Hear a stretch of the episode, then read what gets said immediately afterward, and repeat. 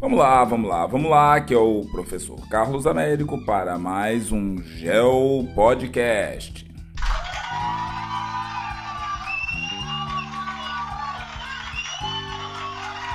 Obrigado, obrigado. Obrigado. Isso aí. Vamos lá, galera, olha só. Na verdade, hoje nós vamos conversar um pouco sobre espaço mundial, diversidade e regionalização.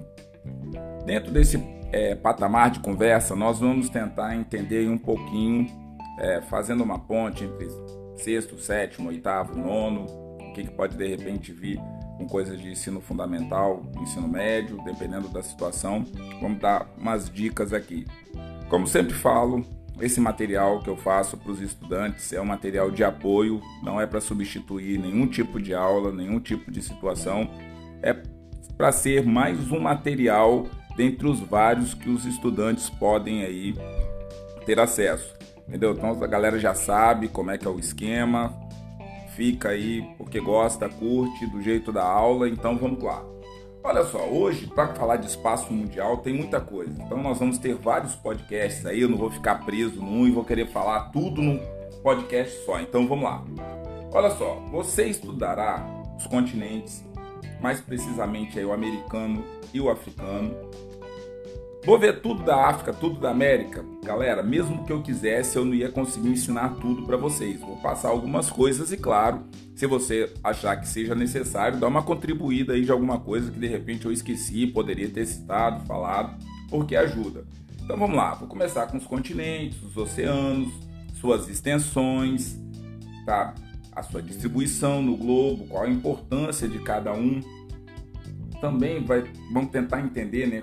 Que ao longo da história diferentes povos demarcaram territórios e fronteiras no planeta Terra, criaram governos para administrar, fundando assim vários estados que deram origem ao que chamamos de países. Então, olha só, nós vamos tentar aí alguns modos né, de estudar o mundo e regionalizá-lo com base em aspectos, ora físico, critérios de desenvolvimento socioeconômico, científico, tecnológico. Então, assim, vai ser um pouquinho de tudo, com a pretensão de ajudar você a entender um pouquinho mais. Quando nós falamos assim de símbolos nacionais, vem a o que, que será isso daí? Por exemplo, vamos dar um exemplo aqui do Brasil. Quais são os símbolos nacionais? A bandeira nacional. Para quem não sabe, a bandeira tem todo um padrão cor, tal, padrão para ter proporcionalidade e tal. Então a bandeira nacional, as armas, e aí você tem o símbolo, né? Exatamente da República Federativa do Brasil, também faz parte dessa situação aí. O hino nacional também faz parte desses símbolos nacionais. Então, olha só, você tem aí uma série de situações que podem o quê? Ajudar a caracterizar um Estado. E aí a identidade nacional ela vai sendo criada. Então aí o que seria então essa identidade nacional?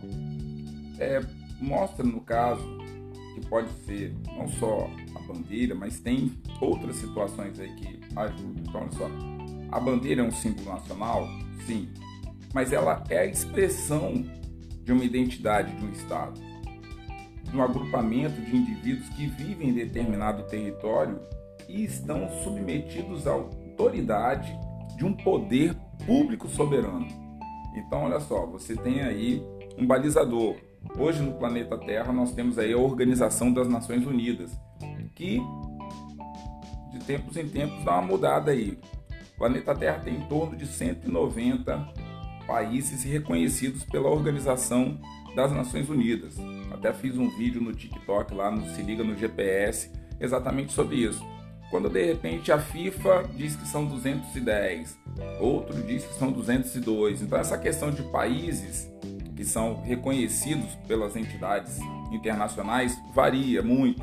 Vai ter um determinado evento meio ambiente, alguns países são convidados, outros não. Então assim, então você tem que quando pegar alguma questão que fale sobre o número de países no planeta Terra, você tem que dar um passo para trás e entender primeiro a pergunta para depois partir para a resposta, para que você não incorra em algum erro. E aí, para encerrar, junto com a bandeira, junto com o hino, nós temos também o selo nacional, que aí daria essa tônica mais importante do que seria aí os símbolos nacionais.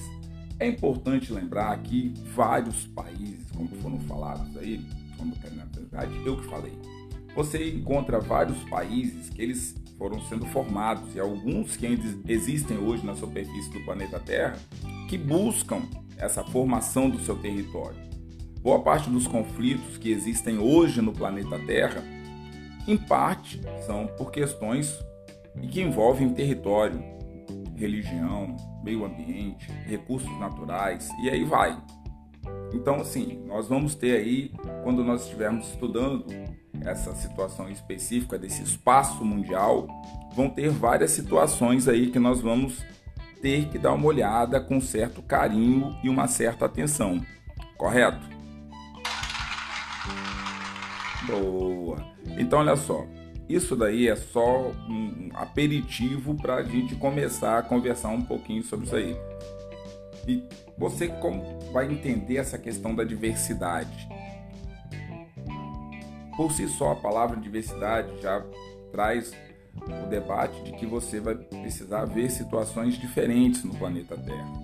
E quando você fala em regionalização, eu tenho vários podcasts aí falando sobre categorias geográficas, explicando elas direitinho, mas a regionalização tem algumas particularidades. Então, assim, um mesmo estado, mesmo país pode estar numa região geográfica em vários blocos econômicos, fazendo e compondo regiões muito complexas e muito específicas dentro do planeta Terra. Por exemplo, o Brasil faz parte do BRICS, Brasil, Rússia, Índia, China e África do Sul. Quer dizer, o Brasil está na América do Sul, África do Sul está na África, Índia, China e Rússia estão na Ásia. Eles não estão, não é um do lado do outro, não são vizinhos, mas eles estão formando uma região, um agrupamento, um bloco econômico que tem aí algumas características que aproximam esses países. Então você tem vários blocos econômicos no planeta Terra que eles têm a especificidade deles. O Brasil também está no BRICS, está no Mercosul e está em outros blocos econômicos que são importantes para esse mundo globalizado e esse espaço mundial. Então, assim, essa primeira introdução para preparar a galera aí para provas, trabalhos, provas, concursos e tudo mais, é um pouco para isso, para que a galera consiga se situar do que está para vir pela frente. Tá certo, galera? Vou ficando por aqui. Esse foi mais um aquecimento e vamos que vamos.